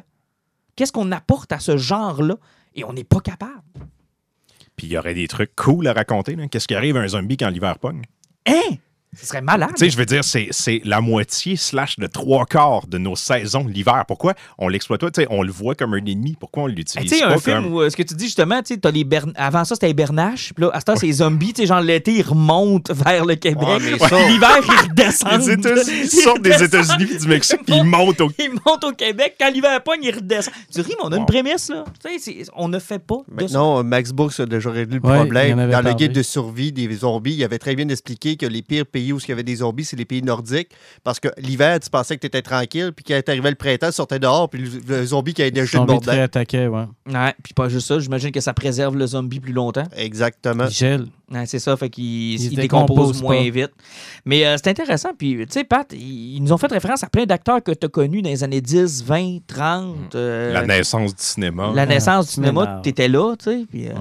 Parce que ça en est fait du cinéma de genre au Québec. Là. Ben oui, c'est en effet du cinéma de genre. Il y a eu plein d'affaires, il y a eu plein d'exemples, mais bon, en même temps, euh, tu sais, euh, on a eu toutes sortes d'affaires. euh, le, cinéma québécois a vécu ses films de violence, ses films de, vengeance, toutes sortes de choses, mais c'est- c'est c'est intrinsèquement lié à notre culture comme aussi à notre littérature, parce que ça fait pas longtemps qu'il y a une, a- une littérature de genre effervescente au Québec. Fantastique, horreur et autres. Le fantastique, la science-fiction québécoise, là, était reléguée avant tout ça là, à, à quelques noms. Là, puis c'était un petit groupe, puis t'en lisais quasiment pas. Alors qu'aujourd'hui, il y a des éditeurs qui se consacrent uniquement la littérature de genre d'horreur québécoise. là. Mais un peu comme il l'expliquait dans le film, le problème, c'est qu'en littérature, puis je me souviens plus qui avait ce propos-là, il disait, tu sais, si ça marche pas, je te fais un chèque de 3000, Le ferme ta gueule. la cinémathèque. oui. C'est ça, il dit, gars, je te donne 3000 pièces, ferme ta gueule et cœur-moi plus avec ça. Ouais, mais c'est Mais ça, au cinéma, les c'est que- risques sont pas les mêmes. Exactement. Puis là, millions. tu sais, puis là, t'as tout le temps l'hostie de Sodec qui va arriver, là, puis qui va donner plein d'affaires, puis que, tu sais, si t'es pas avec la Sodec, si t'es pas dans le clic, parce que c'est ça, le cinéma. C'est la clique, c'est les idées, puis si la clique et les idées sont pas dans le créneau du cinéma actuel québécois, ben tu Pas passes pas. financement. Parce que, tu sais, il y a trois, trois gros créneaux là, québécois. Tu sais, tu as le cinéma d'auteur, parce que, et bon sang, qu'il faut tout le temps qu'on parle de notre condition. Tu as les fucking humoristes qui veulent absolument faire du cinéma, donc il faut qu'on ait des comédies. Puis c'est les seuls blockbusters Ouais, québécois. le- la comédie, ça, c'est c'est le côté qu'on voit plus, que ça, ça rapporte ça. un peu d'argent, Ouais. mais là, on voit surtout le côté de je te flatte le dos, tu me flattes le dos, C'est parce ça. qu'ils ont rien que besoin de mettre un nom. tu sais. Le meilleur exemple là, de la pire niaiserie qu'on peut avoir au cinéma ca- québécois, là, tu as rien qu'à prendre Hot Dog. Hey, on va mettre Éric Salvaire dans le film. C'est quoi son background en tant d'acteur? Il s'appelle Éric Salvaire. Ah, voilà 5 millions. Mais en même temps, tu vois, j'avais une discussion avec le réalisateur. On se coupe aussi dans le cinéma de genre de cet avantage-là. Parce que ça peut être un avantage, des fois, pour attirer du monde en salle, d'avoir un gros nom. Sauf que iriez-vous voir un film de vampire, parce qu'on a une proximité avec notre vététariat, iriez-vous voir un film de vampire où Véronique Cloutier joue dedans? Ben, le Carmina a été Oui. une grosse. Carmina a été un gros succès, même Carmina 2 aussi.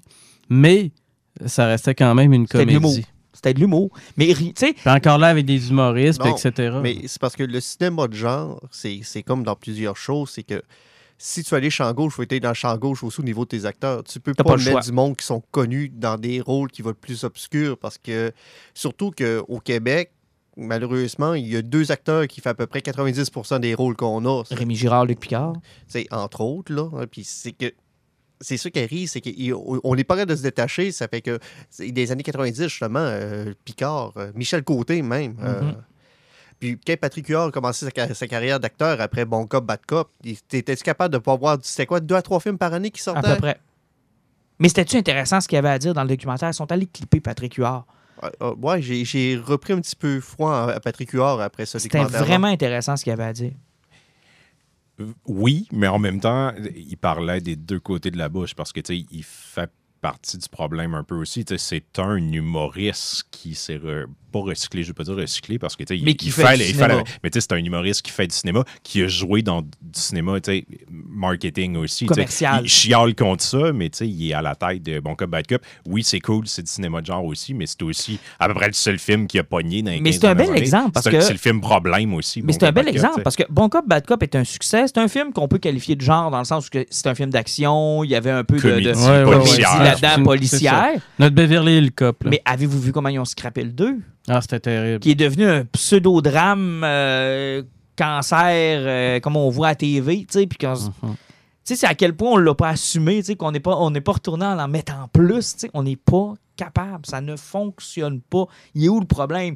Mais je pense que la personne qui était la plus amère dans le documentaire, c'était Patrick Sénécal, qui lui est à l'origine de 51-50 sur le seuil, euh, les 7 jours du talion. Il y a toujours ça. Il y a, il y a toujours le côté qui est plate avec Patrick Sénécal. Parce que peu importe, soit lire l'ensemble de son œuvre, tout est adaptable. Et en général, adaptable sans que ça coûte cher. Exact. Parce qu'il y a quelques massacres, mais qui se font avec des effets pratiques qui sont pas trop dispendieux. Puis tu es pratiquement capable d'adapter ça page par page.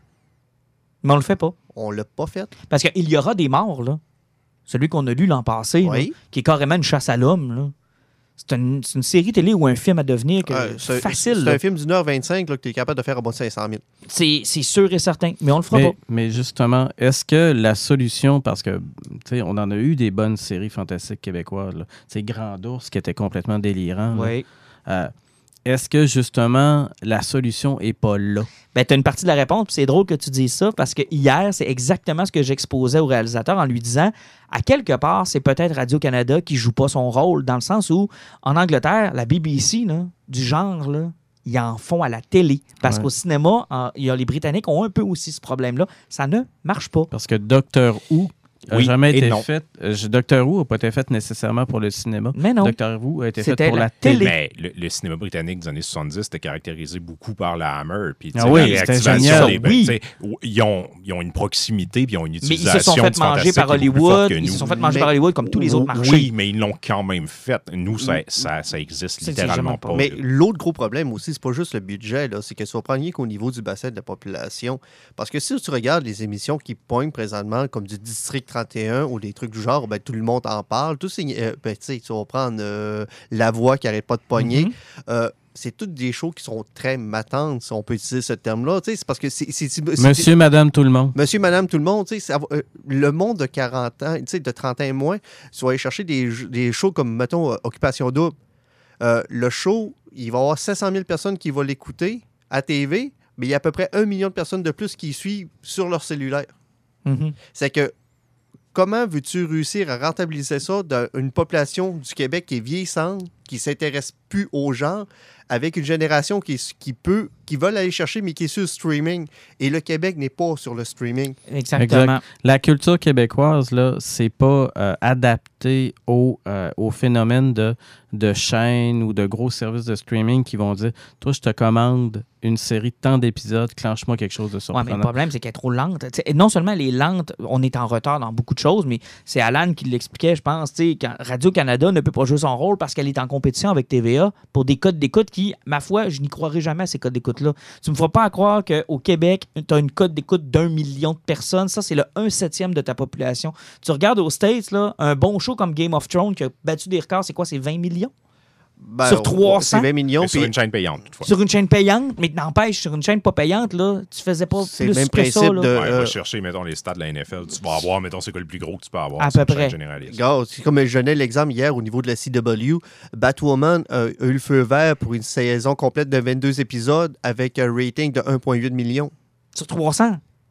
C'est qu'ici, là, on a vendu aux publicitaires, donc à ceux qui financent notre télé, qu'en bas d'un million de codes d'écoute, ça vaut rien. Ce n'est pas vrai. C'est fou, ça. Ce Surtout n'est sur pas un, vrai. un micro-marché. Ben, c'est ça. Ben, mais c'est parce qu'on a gonflé nos chiffres. et on Ben a joué oui. à gonfler nos chiffres. Ce qui fait en sorte que le publicitaire, c'est pas un cave. Si tu lui dis, mon émission fait, prenons un chiffre, là, 200 000.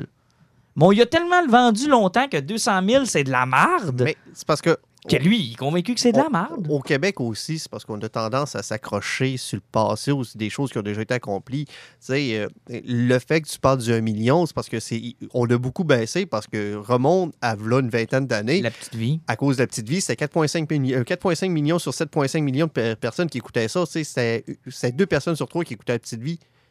Ça n'a aucun sens. Ça, ça a été le barème pendant combien d'années de réussir à aller chercher ça? Puis là, ils ont accepté. Puis même, vous remontiez qu'à 2-3 ans, là, ils cherchaient du 1,5, 1,7.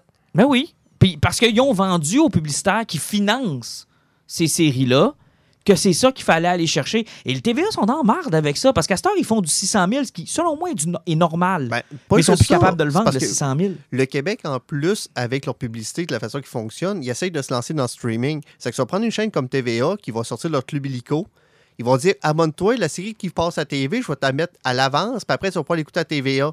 C'est qu'ils se rendent compte qu'il y a 800 000 personnes qui l'écoutent sur le Club Illico, puis quand, ça passe à TV, ils se rendent compte a 400 000 personnes qui l'écoutent. Ben, ça fait 1,2 million au total, mais tu as dit que le monde allait y avoir 1,2 million de personnes qui allaient l'écouter à TV. Il y a déjà 800 000 personnes qui l'ont vu sur ta chaîne payante.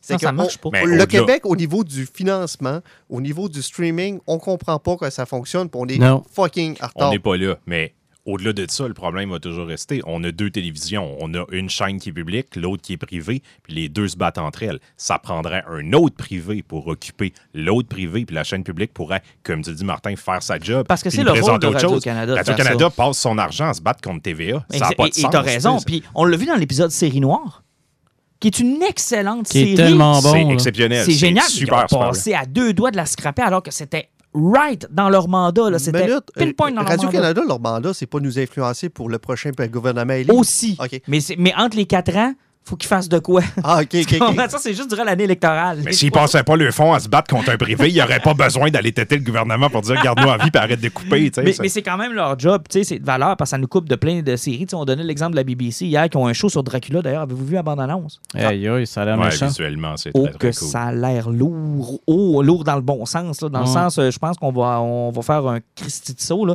ce qu'ils ont fait avec Sherlock, ce qu'ils ont fait avec Doctor Who, ce qu'ils Ben, ont fait. Doctor Who, c'est la preuve que si tu as 15 piastres, t'as un mannequin, puis un verre en sirop-mousse, tu peux faire une saison complète. Puis si ton acteur demande trop cher, tu le changes. Ouais, tu sais, de temps en temps, un épisode de Doctor Who, là, ça va être quelque chose de bien, bien, bien, bien fucké. Des fois, tu vas avoir un épisode, tu vas, tu vas dire, OK, ils viennent de passer le budget de trois Mhm. saisons. Puis, Puis c'est complètement capoté. Puis là. le problème, c'est l'accessibilité aussi. Isabelle euh, Grondin était dans le, dans, dans le documentaire hier, puis elle disait, aidez-nous à aller les voir, ces films-là. Puis on avait l'argument avec les réalisateurs. Comment? On, on veut bien vous aider, là. Mais tu sais, euh, hier, moi, je me suis rappelé du film L'assassin jouait du trombone. Mhm. Tu te souviens de ça, Pat? Oui, Je me suis dit, ah, c'était bon ce film-là. Ouais. Je dis, hey, ça me tente de le réécouter. 65$. piastres. Ouais. Mais- Ou bien tu essaies de passer, parce que la face, c'est que, bon, euh, on, a eu tout euh, PKP puis euh, toutes ces affaires, mais il y avait quand même avec sa gang euh, fondé Éléphant, là, le, Oui, truc, le truc pour préserver le cinéma québécois. Et grâce à ce portail-là, on est capable d'accéder à un paquet d'affaires. Mais avez-vous déjà essayé d'aller chercher un film sur Jamais. Ouais, moi non plus, jamais été capable. Mais pas, pas juste ça, c'est parce que le cinéma québécois aussi là, devrait se sortir un plan de backup vu que s'ils veulent vraiment se protéger. Tu sais, veut, veut pas, c'est région au grand complet pour le gouvernement.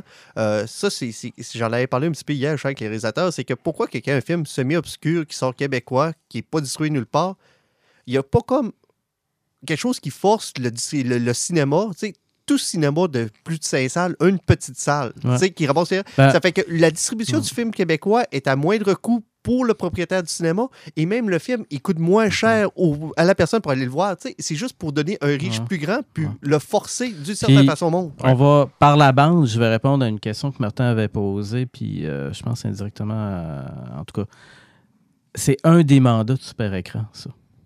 C'est-à-dire que C'est vrai parce que Feuille Morte a joué sur Super Écran. Les affamés a joué sur Super Écran. Effectivement. Et euh, euh, un paquet de jeunes films québécois. Mais moi, en fait, euh, je vous dis que j'en écoute beaucoup de films québécois. C'est là que je les écoute toutes. Comme hier, en fin de semaine, il y a eu. c'est l'Apocalypse ou quelque chose comme ça. En tout cas, c'est un kid, un Flo qui est persuadé que l'Apocalypse arrive et son seul et unique but, c'est avant de mourir, il faut qu'il couche avec une fille. C'est une comédie un peu dramatique, fuckée, parce que le gars, il, il est vraiment C'était sur Super Écran. C'était sur super écran, puis c'était un truc que je. C'était un. Écoute, c'était un petit film indépendant. Là, Ben, Turbo Kid a été parler. sur Super Écran. Exactement. Moi, quand j'ai vu Turbo Kid, là, je suis tombé en bas de ma chaise. Ben, écoute, Et je me suis demandé comment ça se fait que ce film-là n'a pas eu un reach plus important qu'il a eu. Comment ça se fait que tous mes amis qui viennent avec moi voir les Marvel, voir les, euh, les Stranger Things, voir toutes les autres bebelles, ne sont pas allés voir ce film-là ou n'ont pas vu ce film-là? Moi, je l'ai acheté en DVD là, grâce à TVA Distribution qui l'ont fait. Puis c'est un bijou, ce film-là. Quand je l'ai fait tellement écouter à bon. ma blonde, elle capotait. Mais, là. mais ça, c'est un autre problème aussi. Tu viens de parler que j'ai réussi à trouver le DVD. Hier, il y en avait même parlé, puis ça, c'est un autre problème au niveau de la distribution du média physique. hey, Les affamés ont voulu qu'il y ait une pétition pratiquement en ligne pour le sortir. Puis c'est quoi? C'est le groupe Archambault qui avait décidé Ouais. de, la- la- la- Ouais. de, de- de prendre la sortie sur film Ouais. Blu-ray. Parce que comme le gars disait, il arrive, moi, je voulais voir le film. Il a fallu que je le fasse venir euh, D'Espagne. d'Espagne parce qu'il n'existait pas au Québec, puis c'est un film québécois. C'est terrible. là. C'est vraiment terrible. Puis la- Puis c'est bon ce que tu as mais, dit. mais pas rien que ça. Tu vas checker la plupart des séries maintenant, même qu'elles sortent, là, hein. Le Blu-ray n'existe plus au Québec déjà. Effectivement. On est tous sur DVD parce qu'on veut pas payer pour les sorties. Va chercher n'importe quelle série TV là, qui sort dernièrement puis qui sortent, là, sont toujours en DVD. Ouais, Il n'y a aucune série de Radio-Canada ou de, de TVA qui est en Blu-ray, si ma Mais mémoire est bonne. c'est triste, mais le médium physique, à la limite, je peux comprendre parce que, tu sais, le- la prod, là, le, le studio qui va s'occuper de le fabriquer et de le vendre, ça coûte un certain prix. Acheter les bras. droits, faut que tu en vendes un certain nombre. Puis, tu sais, je veux dire, tu peux pas demander à une entreprise privée de dire assume le risque, genre achète les droits à 300 000 puis vends-en rentrer dans tes ça- coûts. Ça arrive pas. Puis, tu sais, même là, c'est TVA qui l'ont Oui, assumé pour les affamés. pour les Ils sont rentrés, mais là, on parle d'un cas d'exception où il y avait même des Mais- pétitions puis tout. Les autres, ils l'ont pas fait parce que ça leur rapportait pas une Ben, scène. ça prouve encore une fois que ce cinéma-là, il faut qu'il se trouve une autre plateforme. Exactement. Parce Mais, que mais de là si, arrive... même au niveau physique, le film de genre qui est semi-culte québécois n'est pas rentable en étant vendu. Mais là arrive en ligne de compte l'entente que le Canada a faite avec Netflix. Moi, je pensais que dans cette entente-là, c'était une façon pour Patrick Sénécal, c'est ça que je pour, pensais euh, aussi, pour plein de réalisateurs, de dire, ben regarde, moi, je vais aller faire affaire avec Netflix. Mais de ce que les réalisateurs nous disaient hier, c'est au contraire, c'est Netflix qui a des projets sur la table, qui engage des réalisateurs. Mhm. Ouais. Et tu vas faire les projets que nous, on a. Alors que moi, je pensais que ça allait être, regarde, euh, on veut faire confiance à vos créateurs, c'est quoi que vous avez à nous offrir? Netflix a un rôle à jouer là-dedans aussi. Ils doivent commencer à se dire, regarde, Ouais. on va en Mais C'est là, où- c'est là où le Non, gouvernement non. fédéral n'a pas, a pas fait sa job. C'est parce que Netflix a un gros problème avec ça. Parce que oui, le francophone, il essaye de percer en France, puis euh, nous autres, on prend nos films. Non, les Français n'aiment pas notre façon de parler. Ils refusent. que- Tu sais, Netflix avant avait des traductions québécoises. Oui. Mhm. Puis quand Netflix est arrivé en France, ils ont barré les traductions québécoises parce que les autres là-bas sont syndiqués, puis ils refusent que, Ouais, autre la, guerre, la guerre des traductions Ah, la est guerre encore là. guerre fait est que-. On, on- Ça fait des siècles qu'elle est là. on a nos cousins français qui nous boudent d'une certaine façon. C'est Mais en même temps, le stock qu'on ferait, là, mettons, là, tu sais, de- on a écouté Dark, euh, qui est euh, une production quoi, allemande. Ouais, qui est allemand. Bon, je l'écoutais en anglais, mais c'était très bon. Là. Tu sais, je veux Ouais. dire, il n'y a rien Ouais, qui nous je- je empêcherait de en faire. allemand, très bon. Il n'y a rien qui nous empêcherait de faire des séries qui sont exportables. Là, moi, j'ai écouté une série allemande euh, que- qui, qui avait été faite par Mais ça, ça Netflix. je l'ai manque, écoutée en français. Mais ça, ça était bonne. manque. Ben, là. comme les, les, deux que- dudes qui tripaient sur Giallo en. Ouais. À l'époque, tu sais, l'Italie faisait des films d'horreur en Giallo où les acteurs Ouais. parlaient même pas. Ils faisaient rien que bouger les lèvres, puis après, en post-prod, ils faisaient la version Ben, italienne. là, allemande, là, là, tu viens de soulever pourquoi faire le film en québécois, c'était pour le traduire en anglais, fais-le en anglais, puis tu traduis en français tout simplement international? Aussi, Turbo Kid, c'est exactement Mais ce que fait. si Ouais. tu fais ça, est-ce que tu règles le problème? Parce que tu- le, gros problème du Québec aussi au niveau de son cinéma, c'est de garder son identité française. C'est que si tu tournes le film en anglais, ça veut dire que tu vas aller chercher des Ah, acteurs que tu vas faire anglais. chialer. Ah, tu vas faire chialer. c'est ça sera sûr. pas reconnu comme un film québécois. Ah, t'as raison, ça va faire chialer. Il y a Là, il y a le projet de Sénécal qui s'en vient, je pense, sur que. C'est-tu sur Club Illico? Euh, qu'il s'est engagé à faire des, des courtes. euh, Ouais, c'est ouais, effectivement. des- Bon, fait que là, ça, ça, ça va être à surveiller. Il y a eu une expérience plutôt amère avec le cinéma. D'ailleurs, euh, je sais pas si Patrick nous écoute, mais tu sais, euh, tu vas toucher le monde de la BD puis tu vas te rendre compte que c'est Ben, au moins, avec Pas le socio-finalement qu'ils ont fait avec Ulule, ils sont assurés une certaine, un, certain rendement. Ah, au moins, ils, ils perdront pas d'argent, mais ils vont être déçus s'ils pensent qu'ils vont, euh, ils vont avoir plus de. de... Ben, sérieusement, la job que Jake Dion va faire là-dedans, respectant la bande dessinée, moi, ce que j'aime, là, hein, c'est que ça va donner un coup de poing d'en face aux petits prudes québécois. Ah, ça va faire mal. Ils vont nous Ouais, montrer c'est quoi aux 200 vraiment du genre. lire. Hein? Aux 200 qui vont Il y a beaucoup plus que 200 personnes qui l'ont commandé sur Ulule. Là, Non, je sais, mais ça ira pas au-delà de ça. ça, Il que percera pas pas- plus avec ça. C'est ça, c'est pas un Mais- marché plus, ra- plus, plus radieux. Mais parce que ça dépend. Là. là, on parle quand même d'un Patrick Sénécal qui va sortir sous un autre médium. Patrick Sénécal a un impact littéraire important. Sur- mais au cinéma, ça n'a pas Mais Non, ça, non, on l'a vu au cinéma, ça n'a pas Ça pas. Non, non. N'oubliez jamais la mauvaise presse sur du monde qui vont chialer que ça n'a pas de bon sens parce que c'est trop hard. Ah, c'est sûr, ça va arriver. C'est sûr, sûr, sûr que ça va arriver.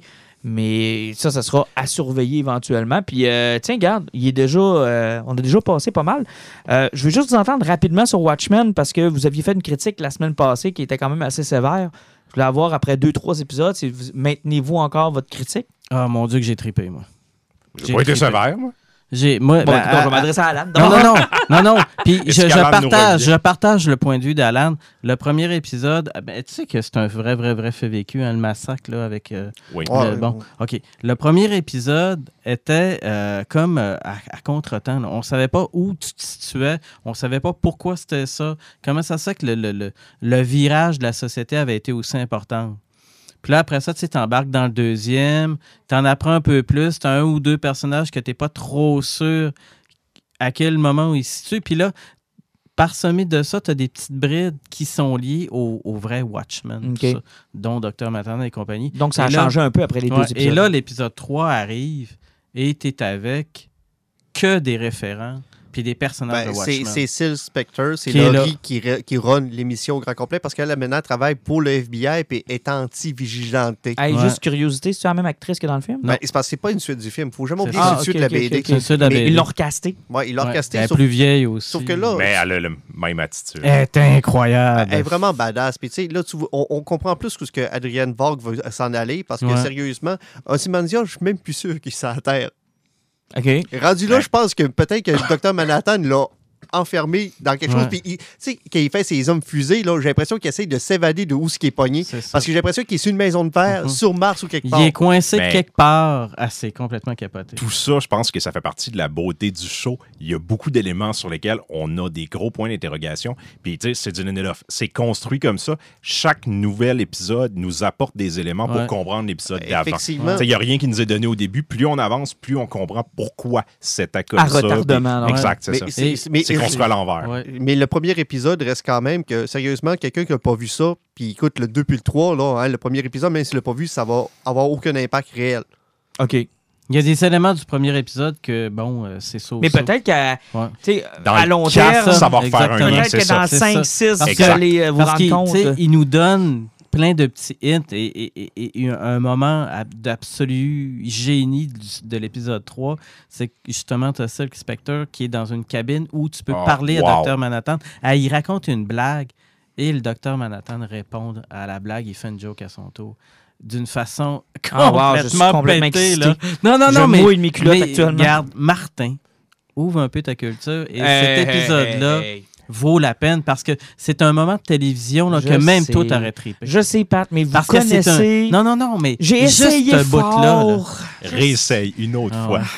Mais, le chant du cygne. mais juste Watchmen. cette scène-là, là, c'est- écoute, c'est incroyable. Mais t'as vu le film au moins? Oui, Mais, j'ai failli m'endormir. Ouais, Ben, mais c'est ça. Techniquement, t'as assez de stock avec le film pour être capable d'écouter Ah, ça. Oui, je suis pas capable. Puis j'ai tellement voulu essayer. C'est pas par mauvaise foi. Tu sais, Il y a des choses que j'haïs par mauvaise foi. C'est-à-dire que je me prends un plaisir à détester ça puis à faire chier le monde qui ont aimé ça. Mais dans le cas de Watchmen, je reconnais qu'il y a quelque chose là qui visiblement m'échappe. Ça marche pas. Je sais pas, je- C'est comme lire du Frank Miller des années 80. Tu vas accepter le fait qu'il était avant son temps, mais de là à dire que tu as eu du fun à lire ça? oui, Ah, il y a beaucoup de choses que j'ai lues dans non, ma vie que j'ai pas eu de vrai. Tu sais, c'est un peu comme. Et là, je salue Marc. Pas l'air, Marc. Mais tu sais, lire du Tolkien, là, c'est ça. Non, mais on avait une On conversation. reconnaît la chose. On avait, mais on avait une conversation sur des trucs à rire de l'autre jour parce qu'il y a eu la, la- la- bande-annonce aussi là, de La couleur tombée du ciel qui vient de, de- de- de- de sortir, qui est une adaptation de Lovecraft. Et là, vous vous entendiez tous pour dire que c'est une des affaires les pires à lire sur Terre et c'est très aride. Puis là, moi, je vous disais que moi, c'était. Écoute, moi, je l'avais toute lu deux fois et si Eh, plus. Dieu, oui. Et que, écoute, le roman, Ouais. c'est- le roman d'horreur que je suis en train de lire, il fait référence aussi. Ouais, Il y a, il y a il des y a- affaires de même. Écoute, moi, moi pour moi, c'est c'est culturel. Tu sais, Bram. Stoker, Dracula, j'adore tout ce qu'il y a de Dracula, mais le livre, j'ai essayé de le lire huit fois, puis Mais les c'est- huit fois, je me suis endormi C'est dessus. terrible comment est-ce Ben, que c'est. euh, C'est moi, j'ai acheté toutes les versions illustrées qui Ouais. existent. C'est le seul Ouais. roman que j'ai en 4 ou 5 exemplaires. Ouais, vrai, Dracula? Ouais. Ouais. puis je les ai lu presque pratiquement toutes lues. Puis tu n'as pas réussi à le lire. Ben oui, j'adore ça. Euh, moi, c'est, tu vois, Frankenstein, je l'ai lu genre huit fois dans ma vie. Ah, Mary Shelley, je l'ai lu une jolie fois ça. celui-là. Ah, que c'est bon. Tu sais, puis C'est, tellement. On parlait de Relevant tantôt, Ouais. là. Frankenstein, ça l'est tellement. J'ai encore. même lu la suite de- de- des descendants de Bram Stoker. Ah, c'est-tu Ouais. vilain? Ben, j'ai Ah. pas encore lu la deuxième suite. Le premier, la première suite était Oh, particulière. c'était vilain. Dacre Stocker. Dacre. C'était vraiment vilain. Mais, en Mais tout cas, bon, on, s'en refera un Ouais, sujet. ouais, ouais, ouais. Hey, j'ai le goût de terminer avec les poisons. Je sais, j'ai pas parlé de la CW. On va se garder ça pour le prochain épisode. T'es pas garde. après moi, Alan? On a Ouais. beaucoup mis de salive sur euh, Terminator. hein. Ouais, plus que je pensais. Vous avez Mais- Beaucoup, très beaucoup de salivé. temps sur Terminator. Ouais, mais en même temps, je trouvais que les deux sujets, on a fait comme une. Je trouve que le lien était bien beau. ensemble. ouais. Ouais, Le lien beau, était euh, beau, beau sur, tu sais, le- Le sur, gros il budget. faut passer à quelque puis, chose d'autre, puis on a de la misère avec des choses qui fonctionnaient à une certaine époque, qui ne fonctionnent plus aujourd'hui. tu sais. Je trouve qu'on avait un beau lien là-dessus. Puis euh, éventuellement, quand on va reparler de Star Wars, puis qu'on va pouvoir mettre un point final à cette nouvelle trilogie-là, puis qu'on pourra avoir une vue d'ensemble, on va Ouais, peut-être arriver qu'il au- ne faut pas oublier que Disney Disney Plus arrive mardi, que Exactement. Mandalorian va embarquer aussi. Mhm. Donc, euh, possiblement, on s'est dit, on s'est mis comme défi, là, en fin de semaine prochaine, faire une émission spéciale, parler de Star Wars et faut du qu'on soit Mandalorian. capable d'en avoir écouté. Ouais, ouais. En fait, dimanche, euh, moi, je, Ben, je- je il vais appeler il y a ça. seulement le- deux épisodes qui sont cette ça. semaine. Il y en Ah a un ouais, le 12 et ok. le 15. Bon, ben, c'est faisable. Fait que moi, je vais appeler ça l'épisode spécial Disney Plus parce que oui, on va parler beaucoup, beaucoup, beaucoup du Mandalorian, mais on aura aussi l'occasion de revenir sur l'expérience de la plateforme. Puis euh, La Belle et le Clochard que j'en ai qu'à d'écouter. Oui, lui, d'ailleurs, Jean-Nic, j'ai assez hâte que tu nous parles Ah. de ça pendant que j'enregistre pas. J'ai tellement hâte d'être abonné à Disney Plus. Peut-être que je vais découvrir un film qu'ils ont fait qui est bon finalement. Hey, euh, Sophie, si tu nous écoutes, là, ab- abonne Jean-Nic pour qu'il l'écoute. Ce serait un beau Merci. cadeau. Ce serait un beau Ah, cadeau. Mais là, mais je t'ai offert le, le- le réconfort de mon salon avec mes deux enfants qui crient pendant qu'on essaie d'écouter le Mandalorian. Ça va me faire plaisir de venir l'écouter Ça avec va toi. être super bon. Mais honnêtement, moi, j'ai du hype. Et savez-vous quoi? J'ai pas écouté la, la- la dernière bande-annonce qu'ils ont envoyée. Ni moi. J'ai pas plus. voulu l'écouter. Parce que là, je me suis dit, ils vont en montrer trop, là, je tanné, là. Je veux, je veux- Puis surtout que, comme on pourra pas la binge-watcher d'un d'un coup, j'ai peur que dans la bande-annonce, il y ait beaucoup, beaucoup d'éléments des deux premiers épisodes. Puis que je me dise, ben là, finalement, asti, on, on a, Ah, vu, effectivement. on a vu ce qu'il y avait à voir, tu sais. Fait que vous avez pas vu comme quand il parle Ben, avec d'ailleurs, Palpatine. la- ben, Palpatine, ta gueule. Euh, on va dur, finir hein. ça avec. euh, ouais, faut pas Ah. trop rire, hein, ils l'ont ramené dans le neuf. Ben, bon. Ben, je vais commencer avec les poisons parce que mon, mon- mon poison, Ah, c'est lié directement à Star Wars puis de la littérature. Parce que euh, là, une semaine et demie, ils ont sorti le dernier roman, là, qui est vraiment le prequel de l'âge de, de l'âge Jedi qui va sortir. Ils font souvent. ça- euh, de- tu veux dire euh, Rise of Skywalker. Rise of the Mais ils Skywalker. font souvent ça. hein. Ils ont sorti un roman presque avant chaque épisode. Ouais, sauf que c'était toujours léger les suites qu'il y avait. OK. Tu sais, tu voyais les points qui s'en venaient, mais sans plus de moins. Ce que-là, on, présentement, on a le Res- Resistance Reborn de Rebecca euh, Roan Horst, tout OK. le nom. Euh, finalement, ça prend tout de suite après, justement, de l'âge Jedi, Mhm. avec Poe Dameron qui a chié sa mission grand Et complet. est-ce que ça commence par. Il se réveille d'un immense cauchemar. Non, il, Et Bobby Ewing il est là. et tout le monde non, est. non, là, là, il, reste vraiment six personnes dans la résistance. Ah, Tout le monde est mort pour de vrai. Ah. Sauf que là, ça reprend directement avec Poe Dameron. Et la suite du roman, c'est vraiment génial. C'est parce que ça prend son Black Squadron, leur dernière mission qu'ils ont faite dans la bande dessinée, qui était de la bande dessinée Poe Dameron. Ils ont pris la dernière mission que les autres qui ont faite. Au moment où Poe Dameron, ils ont rattrapé, ça part de là. Puis c'est comment Poe, avec l'aide du Black Squadron, va réussir à remonter la résistance. Fait qu'on s'attend à ce que quand l'épisode 9 parte, il y a un bon gap, puis qu'on ait déjà une résistance pas mal déjà refaite. le gap sera pas si long que ça parce qu'ils ont les contacts, parce que c'est ça qui arrive. Il y a plusieurs choses que quand on écoutait avec les films, on n'est pas au courant que ça existe. C'est c'est comme Snap Wesley, qui s'appelle en réalité Timin Wesley, qui est le fils de Nora, qui est un personnage qu'on avait découvert dans les romans Aftermath. Elle, c'est une femme qui a marié Antilles. Ça fait que Wedge Antilles est le beau-père de Snap Wesley. Puis si vous vous demandez c'est qui Snap, c'est le gros qui jouait dans Heroes, qui était le, euh, le- le bras droit de Paul Ouais, dans on, le le premier voit, film. on le voit dans le. le- oui, oui, oui, on le voit. Mais- Mais dans l'âge Jedi, on. Ouais, Matt. euh, on le voyait pas dans, dans, la- dans le- de l'âge Jedi parce que Ryan Johnson avait éclairé les personnages que J.J. Abrams avait Oui, euh, dans, dans son célèbre Fuck You JJ. exactement. Donc, euh, Snap est parti chercher Wedge Antilles. Et Wedge Antilles, on sait qu'il va être possiblement dans le 9. Oui, ben ça a pas mal été presque confirmé. en Confirmé. fait. Donc, euh, il, il va chercher Wedge. Puis Wedge Et aussi. Biggs. C'était confirmé que Wedge est le mentor de Mhm. Poe Dameron. Big, c'est mort. Ça fait que là, on, on- on voit qu'est-ce qu'ils vont chercher, puis aussi, ils vont chercher plein de personnages qui ont eu des autres romans qu'on va se faire, parce que là, de Léa qui est parti chercher aussi une autre, forme, euh, une autre faction, genre de résistance, mais sur Rylot avec les, les Twi'lek. OK. Et là, elle était allée chercher Yendor, qui est apparu dans d'autres romans avant. De l'Inferno Squadron aussi, qui est mélangé dedans, qui était dans d'autres romans. C'est qu'ils vont chercher plein de fois partout, puis là, c'est la question qu'on va se poser. Tous ces points-là, ce qu'ils vont chercher, les liens, ce qu'ils vont être lus, où ce qu'ils vont être rendus dans le film?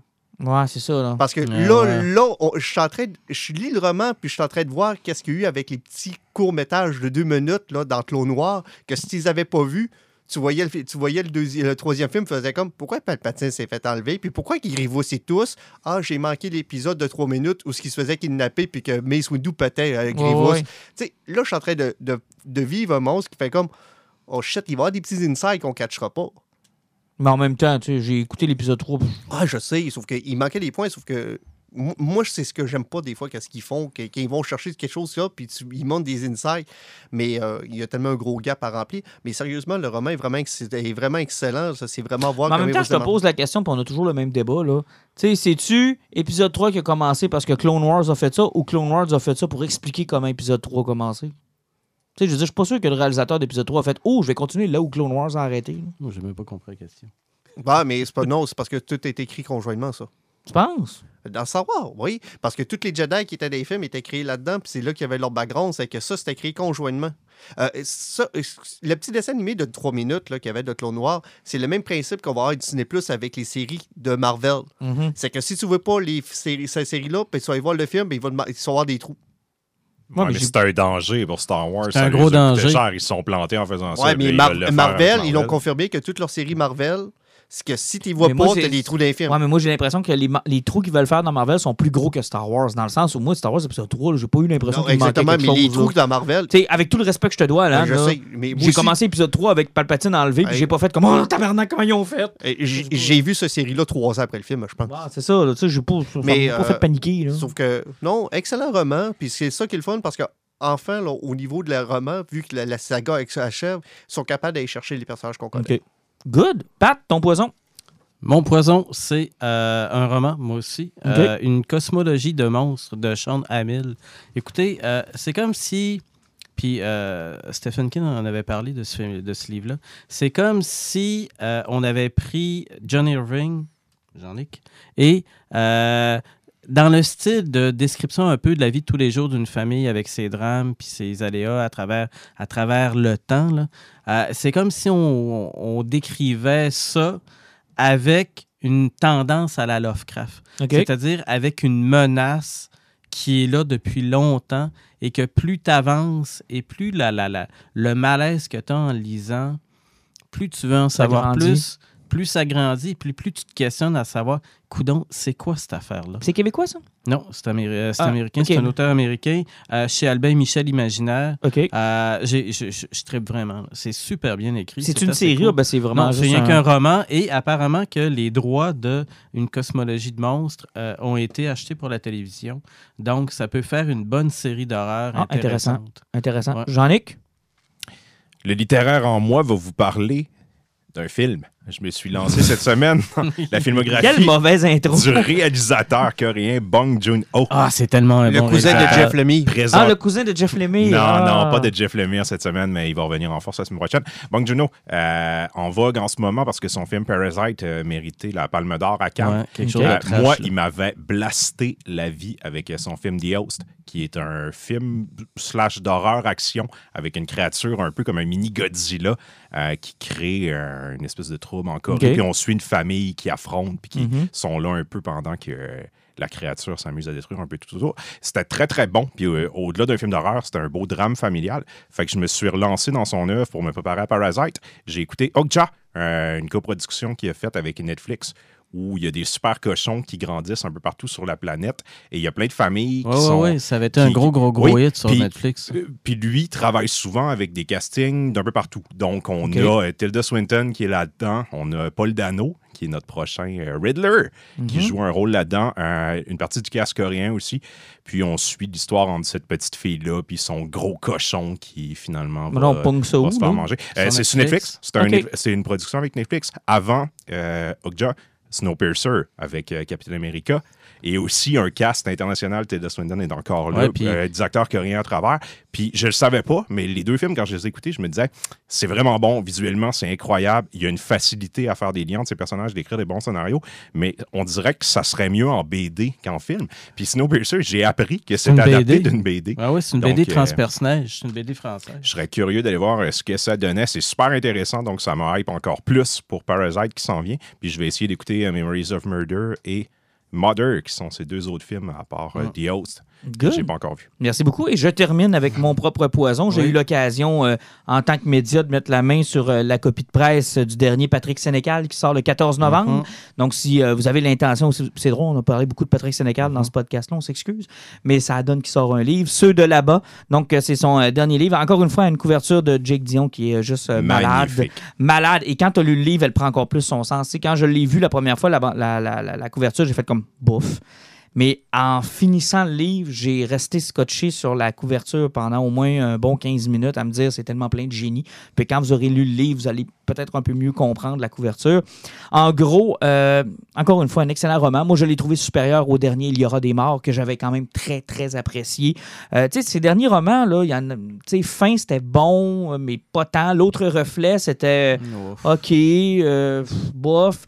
Euh, Mais c'est parce qu'il arrive aussi, c'est parce que même avec son dernier roman qu'on avait lu, le- Il y aura des morts. Il y aura des morts, euh, c'est parce que c'était comme une suite à L.com aussi. C'est Mhm. parce que L.com avait été un petit peu particulier. Puis, euh, Exactement. Il y avait un mélangé un peu de ça là-dedans, puis c'était correct, c'était bon. Le Patrick Sénégal Littéraire Universe. Ouais, genre. Mais ceux de là-bas, honnêtement, j'ai vraiment adoré ça. En gros, là, si vous êtes angoissé et euh, vous faites de l'anxiété par rapport à la mort et qu'est-ce qui arrive après la mort, le livre traite de ça, d'un personnage qui est dans la cinquantaine. Ses parents sont euh, nanogénaires, sont 90, 92 et autres. Et euh, il va vivre, euh, donc, il vit avec sa propre peur de la mort. Puis lui, il, il, il vieillissant en se disant, tu sais, ça va me passer en vieillissant. Puis finalement, il se rend compte que ça passe pas pantoute. Puis il calcule tout le temps le temps qui lui reste, le temps qu'il sépare de ses étudiants parce qu'il est psychologue au cégep. Et un soir, il décide d'aller à un spectacle d'hy- d'hypnose. Donc, il va au spectacle d'hypnose. Euh, il monte sur scène, se fait hypnotiser. C'est un athée, il croit qu'il n'y a rien après la mort. C'est ça qui le fait angoisser, en fait, c'est qu'il il- il ne croit en rien. Et euh, se fait hypnotiser. Il voit une image de quelqu'un qui lui tend les bras comme pour le secourir. Et au moment où la personne tente de le secourir, il se réveille et il y a 150 morts autour de lui. Tout le monde autour de lui est mort dans la salle, incluant l'hypnotiseur. Et il décide de se sauver avec les cellulaires des personnes qui sont dans la salle pour essayer de décrypter ce qui s'est passé avec l'aide du chum de l'hypnotiseur. Et là, s'en sort une enquête. Qu'est-ce qui s'est passé? Donc, il retourne sur, sur le surnaturel un peu. C'est le surnaturel. Qu'est-ce qui s'est passé? Euh, comment ces personnes-là sont mortes? Qu'est-ce qui est arrivé pendant qu'ils étaient hypnotisés? Euh, les caméras? Et toute la façon dont il va traiter de... Tu sais, moi, je dis souvent que c'est difficile de, de faire des films maintenant à cause du cellulaire qui règle beaucoup, beaucoup de problèmes. Et euh, Sénécal va s'en servir d'une façon très intelligente dans ce roman-là. Il va éliminer le problème très rapidement, ce qui va faire en sorte que ça ne bloque pas l'intrigue.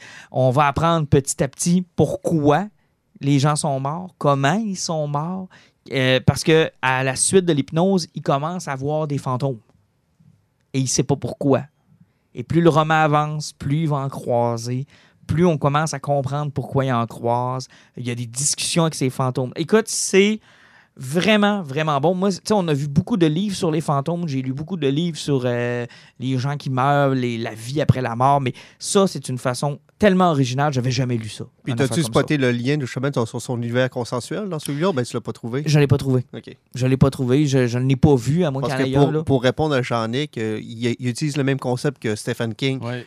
Il y a toujours des référents dans chacun de ses Ben, romans oui, il y a pour des, dire... oui, il y a des référents, mais il y a des référents au bar Le Lindsay, là, OK. où Ouais, ça s'est passé dans Il y Des aura fois, des c'est morts. juste ça. OK, bon, c'est bon. Tu sais, dans Il y aura des morts, il y a, il y a- il y a- il y a une fusillade au bar Le Lindsay. là. Donc, Ouais. on est encore dans le même univers. on est dans le même univers. Donc, euh, lui, il est encore à Drummondville, puis il fréquente le même bar qu'on a fréquenté dans Il y aura des morts. Mais tu sais, à part faire référence qu'il y a eu des événements là, euh, puis je veux pas trop en dire. Mais en tout cas, Non, non, non. honnêtement, là, excellent roman. J'ai lu ça en trois jours, comme tous les maudits romans de Patrick Sénécal. Ça prend juste lui de me faire finir un roman en trois jours. Euh, sur les tablettes le 14 novembre. Puis honnêtement, c'est un grand cru. Moi, moi personnellement, parce que j'ai l'angoisse de mourir, puis que je suis anxieux face à ça, ça m'a touché plus. Il y a des bouts que j'ai eu de la difficulté. Il y a des bouts où j'ai fait comme. Puis j'ai grincé des dents. Parce que ça te met tu sais, à ton propre rapport à la mort aussi. Ça te fait réfléchir à ça beaucoup. Euh, honnêtement, excellent roman. Fait que, messieurs, on se voit exceptionnellement dimanche prochain. Exactement. Exactement. Donc, manquez pas ça. Suivez notre page Facebook, émission spéciale sur le Mandalorian et aussi sur Disney. Et à tous, En espérant que ça soit bon. en espérant. Bonne semaine. Salut. Bonne soirée.